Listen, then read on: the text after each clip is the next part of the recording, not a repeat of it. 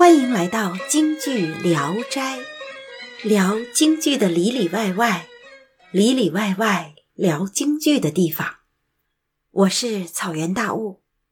十块钱，嗯嗯嗯，花啊钱花钱买人谁聊天？你让谁聊啊？让谁聊啊？我聊啊，阿香老师要聊聊八十年代的京剧状况。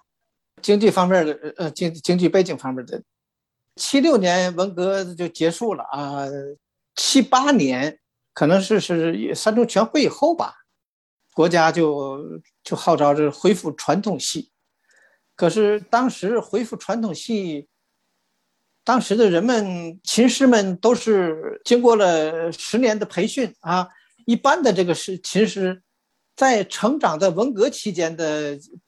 正当年的琴师们都是拉着现代戏成长起来的，琴师们一说拉恢复传统戏，要不文革以前的这个琴师们被打倒的被打倒啊，老的老，当时呢找不着琴师，你你恢复传统戏，你得有你得有琴师啊，是吧？得有伴奏啊。当时的任务呢，就交给了这个梅葆玖和张君秋两个人，用他们的威望。去找琴师，鼓动琴师做的工作呀，把琴师找找到，哎，最后一点点的起来。阿香老师，他们那个样板戏的琴师和那个什么不一样吗？不一样，样板戏刚大于柔，革命的激情；传统戏呢，柔刚柔并济。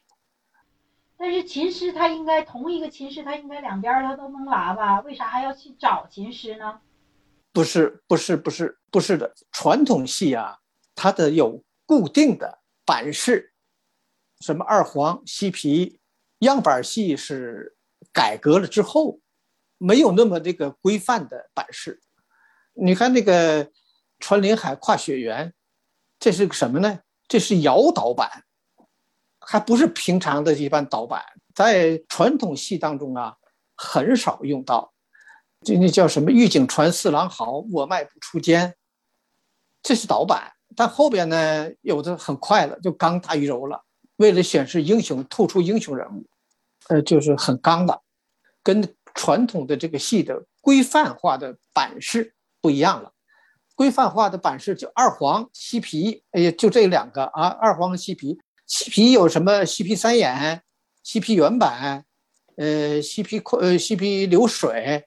二黄有反二黄、二黄原版、二黄慢版啊，是吧？这很多的传统戏就这很规范，这些那个样板戏里都没有了，都没有了，哦，都没有了。那个红色娘子军，幺八难八天当作斧劈，他这个根本就不是词儿，不是唱词儿。过去的这个传统戏，一般的都大多数都是七个字儿、十个字儿一句。后来的传统这这个这现代戏改编了以后，它就没有固定的词儿了。有些像《红色娘子军》，好多的这个词儿它都是亲人呐，生死和你们在一起，走遍天涯，永不离。要当兵要报仇，要把南八天当豆腐皮。他这个编的，他就词儿写出来就不是那么规范。他为了人物的感情，为了这个写他的这个什么呢？他就不一样了。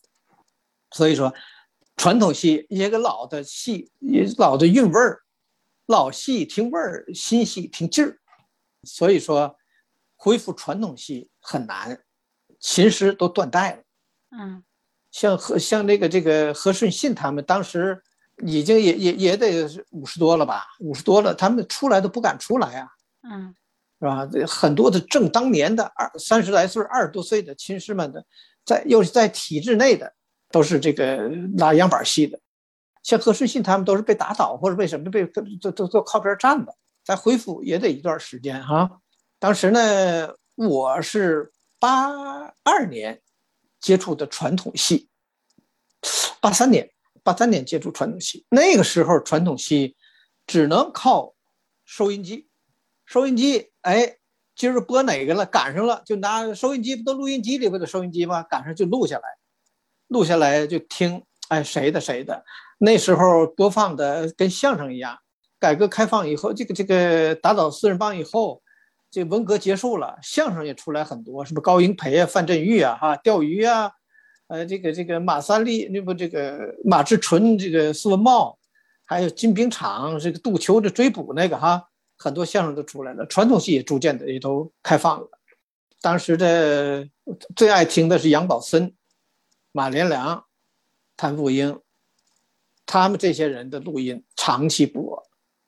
正当年的有就有这个耿其昌长期的在唱，尤其他的《逍遥津》，当时我也学了学学的，唱的也挺也挺熟的了。可是别人一听，哎呀，你唱《逍遥津》不如唱你的《胃开言》来劲儿得劲儿，适合你嗓子。《逍遥津》是说的不太好，高派的《逍遥津》，跟这这谭鑫培以前的这个老生一样，那个谭鑫培以前的老生都是直腔直调喊如雷，高音为主。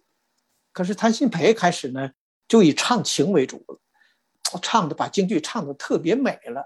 那时候万人空巷，呃，四海一人谭鑫培嘛，二十世纪喊如雷，大家都是模仿他人谭鑫培。那个时候的谭鑫培的对中国百姓的影响，就好像八十年代港台以邓丽君为主的港台歌曲、校园歌曲流入大陆一样。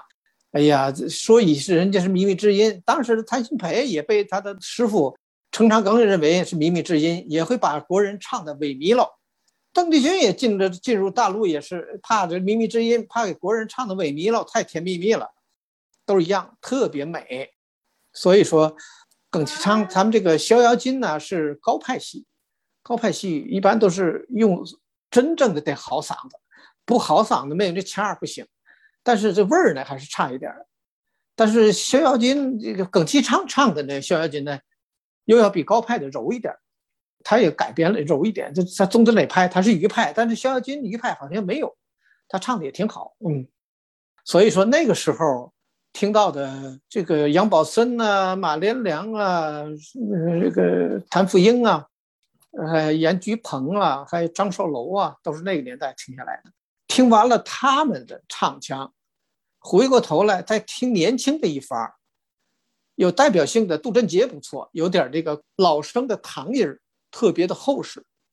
这个唐音儿的产生，有下丹田、胸腔、脑后腔的共鸣，用好了气儿，它才能在丹田、在在在在口腔鸣出来这厚实的唐音儿，很少都用到嗓，嗓子只是一个，只是一个这个过道。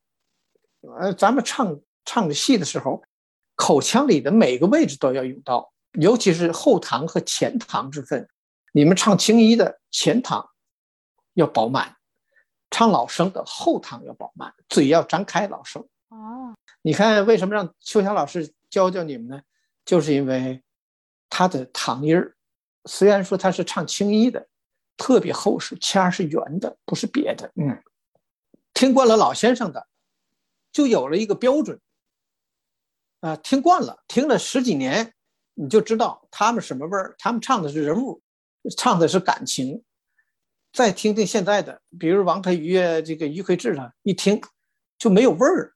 不都说蒋大为的歌，于魁智的戏没味儿，对了水了，都对着水了，没味儿。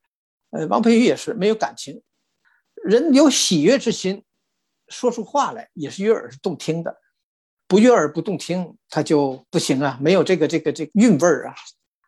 啊，尤其是杨宝森唱的就是韵味儿，以悲腔为主；马连良潇洒，以做派为主。马连良唱不如他的做，但是他唱的也是非常好的。为什么说马连良在舞台上是美的艺术呢？他从化妆，他用的油彩，他的这个服装上的服饰也是非常立体感的。他的动作，他的身段。咱们这个内行行家叫身上，动作身段叫身上，身上特别的美，潇洒，演什么像什么。但是，他为什么不唱文昭关呢、碰杯之类的呢？他不适合，只有杨宝森的这个苍劲儿和悲凉感，他能唱出来。这个谭富英呢，唱的是潇洒酣畅淋漓啊，大大开大合，大起大落。呃，嗷嗷的，这这他有这个特点。那他们八十年代的时候，他们还都在唱戏吗？没有唱戏啊，但是那个时候国宝中的国宝的这个他们的录音留下来的比较多，尤其文革以前五十年代以后啊，都到文革以前，他们的录音特别多。那回的录音的效效果呢，录音的设备也比二三十年代的先进了。为什么不听于淑妍、谭鑫培的呢？那个录音呐，设设备太差了。哦，有点走音了，再加上那时候的胡琴，你要细听啊，那个胡琴的，它的来回来去的更直劲儿都没有。你看这个听那个严严守平的，都更直、更直、更直，右手的这个很明显，这更直、更直。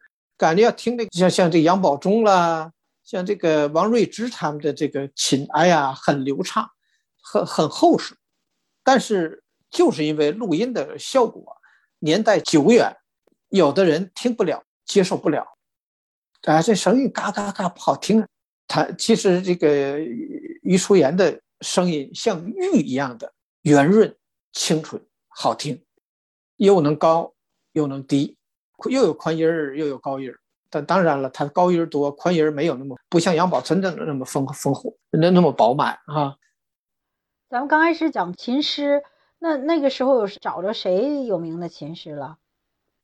有呃，那个时候有名的琴师是徐兰媛、江什么江江什么我也忘了，是不是江凤山、梅兰芳的琴师啊？完了，这何顺信、杨宝忠，梅梅兰芳管他叫胡琴圣手嘛。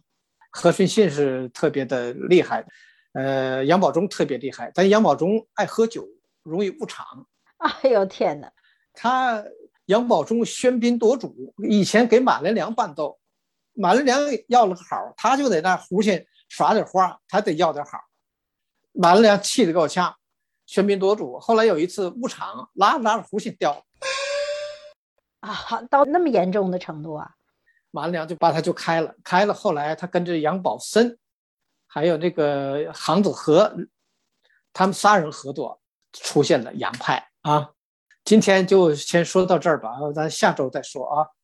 真是聊了几块钱了。聊十块钱的，行啊，就这么着啊。阿香老师现在住在多伦多，从小在天津长大的天津票友，从小就喜欢唱老生。